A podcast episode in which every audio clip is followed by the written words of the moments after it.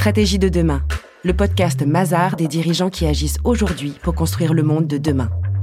Ils réinventent l'organisation du travail, défendent l'excellence française à l'international ou encore s'engagent pour une rentabilité responsable. Bonjour, je m'appelle François Clément Rancourt, je suis depuis 20 ans dans la société BIC euh, et je suis directeur général de l'activité briquet que l'on appelle également Flame for Life euh, et je suis également membre du comité exécutif du groupe BIC. Alors dès le départ, euh, BIC a été créé en France et l'ensemble du groupe a été constitué sur la base du savoir-faire euh, en France. Ça veut dire quoi concrètement? Ça veut dire que les euh, produits sont fabriqués avec des machines, des outils, des moules notamment, qui sont faites par BIC directement. Euh, ces produits sont faits à un niveau de qualité qui est extrêmement élevé, euh, même si ce sont des produits du quotidien. Euh, les outils qui sont utilisés ainsi que les machines sont d'un niveau de, de technicité extrêmement élevé. Et enfin, la troisième chose, c'est le prix qui est extrêmement abordable pour les consommateurs. C'est cette recette-là qui a été à l'origine la recette de Marcel Bic et qui a fait ce que Bic est devenu. Mais ce serait également oublier une autre dimension qui était clé, euh, l'aspect entrepreneurial. Dans les dix ans après la création de BIC, euh, BIC était déjà présent au-delà de la France, en Europe, en Amérique du Nord, aux États-Unis, au Brésil, mais également dans ce qu'on appelait à l'époque la zone sterling. Donc en fait, une internationalisation extrêmement rapide, d'autant plus amusante aujourd'hui que les Français vous diront que oui, BIC est français, mais les Américains vous diront que BIC est américain, les Brésiliens vous diront également que BIC est brésilien. Donc en fait, il y a une habitude de la marque dans chacun de ces pays qui fait que chacun s'est approprié la marque et la pense euh, de son propre pays. Quand on parle de briquet, euh, on a des images euh, qui peuvent être préconçues en tête. Euh, on me dit souvent, mais les briquets, c'est fait pour les fumeurs. Bah, les briquets, c'est fait pour beaucoup de choses en fait. je ne suis pas fumeur, mais je vais constamment avoir un briquet sur moi. en fait, le briquet et la flamme, c'est un couteau suisse. Et aujourd'hui, le fait de fumer est euh, l'un des usages parmi beaucoup d'autres.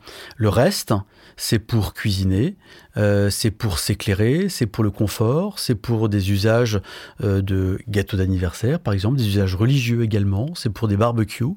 Et ça, c'est l'énorme majorité des usages des flammes de briquet. Quand on parle de l'excellence à la française, euh, il y a une dimension qui est absolument clé euh, pour le briquet, c'est la sécurité. Un briquet, c'est un réservoir de gaz et un système d'allumage. S'il n'est pas bien conçu, s'il n'est pas bien produit, à ce moment-là, les conséquences peuvent être graves et amener à des accidents euh, qui peuvent être également extrêmement importants. On a des chiffres d'accidents qui, sur l'Union européenne, euh, sont d'environ 30 000 accidents graves liés à des briquets qui ne sont pas conformes aux normes de sécurité. Euh, donc deux normes de sécurité sont devenues obligatoires. La première, qui est le torture test du quotidien. Si je fais tomber mon briquet de 1m50, est-ce qu'il va exploser? Si je l'allume, est-ce qu'il risque de me brûler le visage? Donc euh, chose assez, assez basique. Euh, et puis une deuxième qui est sur la sécurité enfant. Mais au-delà de ces points de contrôle en production, nous allons plus loin que la norme. Là où la norme demande des tests de chute à partir d'une hauteur de 1,5 m, qui est la hauteur moyenne à laquelle on utilise un briquet. Euh, nous faisons des tests à 3 mètres. Euh, il est exigé que les flammes fassent euh, moins de 12 cm. Nous avons une technologie et donc nous avons même fait rentrer dans les normes de sécurité que nous aurions des flammes qui sont inférieures à 5 cm, etc., etc. Pour une raison simple, c'est que ces normes de sécurité qui sont la base, le minimum minimum, ne sont pas pour nous une exigence suffisante pour limiter et en fait éviter euh, les accidents qui peuvent se passer avec des briquets. Donc la sécurité dans le briquet est absolument clé et c'est ça qui caractérise la différence de BIC par rapport à la concurrence. La raison pour laquelle euh, nous faisons nous-mêmes nos machines, nos outils, les moules par exemple, mais également nos périphériques, c'est que c'est le seul moyen d'assurer que le degré de sécurité va être au niveau de ce que nous souhaitons mettre sur le marché.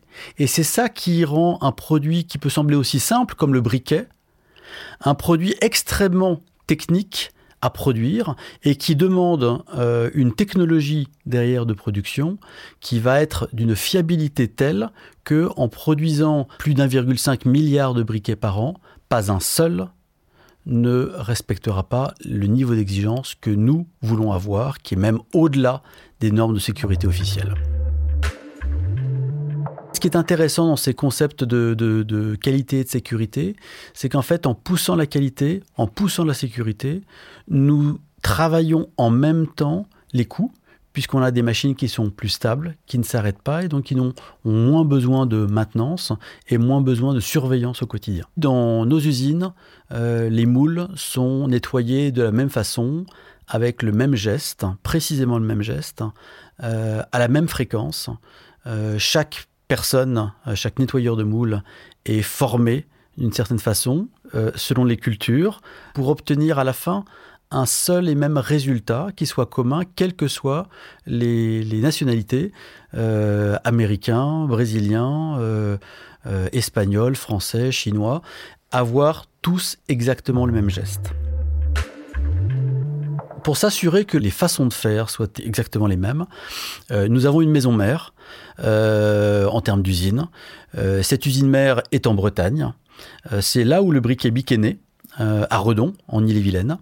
Euh, et c'est cette usine-là qui euh, définit les standards pour l'ensemble des usines, ce qui veut dire autant les machines, les outillages, les périphériques, mais également les façons de produire et les gestes. Euh, et donc, euh, partout à travers le monde, euh, dans, nos usines, les personnes sont formées par l'usine mère, soit en venant à Redon, soit parce que des personnes de Redon vont venir en usine, soit les deux, pour s'assurer qu'on ait un alignement complet l'humain et le savoir-faire humain est absolument critique. À tel point que pour nous, il est extrêmement important de conserver un, corpus social dans les, dans les usines qui soit extrêmement stable. Euh, nous prenons des personnes euh, pour euh, l'ensemble de leur vie professionnelle idéalement. la formation peut durer extrêmement longtemps. elle se fait en mettant les deux personnes à travailler en parallèle, le plus souvent. Et sur certains postes, ça prend jusqu'à 10 ans pour s'assurer que nous ayons une transmission de savoir la plus complète possible. Donc cette transmission-là est absolument Euh, et c'est intéressant parce que nous venons de passer euh, une génération dans l'ensemble des usines. Nous finissons le, changement de génération euh, et la transmission est passée. Elle est très bien passée. Et aujourd'hui, des personnes jeunes qui nous ont rejoints ces dix dernières années réussissent à avoir des briquets d'une qualité qui est égale et voire même supérieure à ce que leurs aînés réussissaient à faire. Concernant l'innovation euh, et l'excellence à la française, euh, les équipes RD passent énormément de temps, vous pouvez l'imaginer, euh, en ce moment sur les aspects de développement durable. Nous avons commencé à travailler avec un certain nombre de laboratoires, dont deux principaux. Le premier qui est à Banyuls et qui est en fait spécialisé dans la dégradation des plastiques dans des milieux naturels avec de la vie. Et puis un deuxième laboratoire qui est à Lorient et qui est spécialisé dans la dégradation des plastiques sans vie, c'est-à-dire à l'exposition à la lumière du soleil, à l'abrasion contre le sable. voilà. Et le fait d'avoir en France des laboratoires de ce type-là euh, a été pour nous une ressource énorme pour monter notre plan, mais au-delà de le monter, pour pouvoir le réaliser. Et aujourd'hui, chacun des produits que vous aurez dans la main euh, intègre déjà des modifications qui ont été apportées grâce à ces recherches scientifiques que nous avons faites avec ces laboratoires. Ils ont notamment développé une machine de démontage de bic euh, qui permet de pouvoir réutiliser la matière, parce que la matière est pure quasiment à 100% euh, sur l'ensemble des matières, ce qui permet de l'utiliser euh, pour un certain nombre en, en boucle fermée le développement a été long, euh, mais ce qui a permis de pouvoir réussir, c'est que le briquet bic, dès sa conception en 1971, a été conçu euh, d'une façon qu'on appellerait aujourd'hui de l'éco-conception. Donc en fait, le briquet est éco-conçu avant même la notion d'éco-conception. Le plastique euh, qui a été utilisé pour le briquet bic depuis le départ est le même, et il s'avère être le meilleur plastique qui puisse être choisi, euh, non seulement sur la qualité et la sécurité, mais également sur le développement durable. Quand on compare le briquet bic par rapport à d'autres moyens d'allumage, comme l'allumette par exemple, on pourrait croire qu'une allumette qui est en bois serait meilleure pour le développement durable. En fait, non. Le petit bout rouge que vous voyez au bout de l'allumette, c'est en fait du plastique. L'impact de l'allumette est six fois supérieur à la flamme du briquet bic. Alors, quelle est la bonne solution d'un point de vue développement durable? La, la, solution, en fait, elle est toute bête. Il s'agit d'avoir un briquet qui va avoir 3000 allumages, 3000 flammes, ou plus.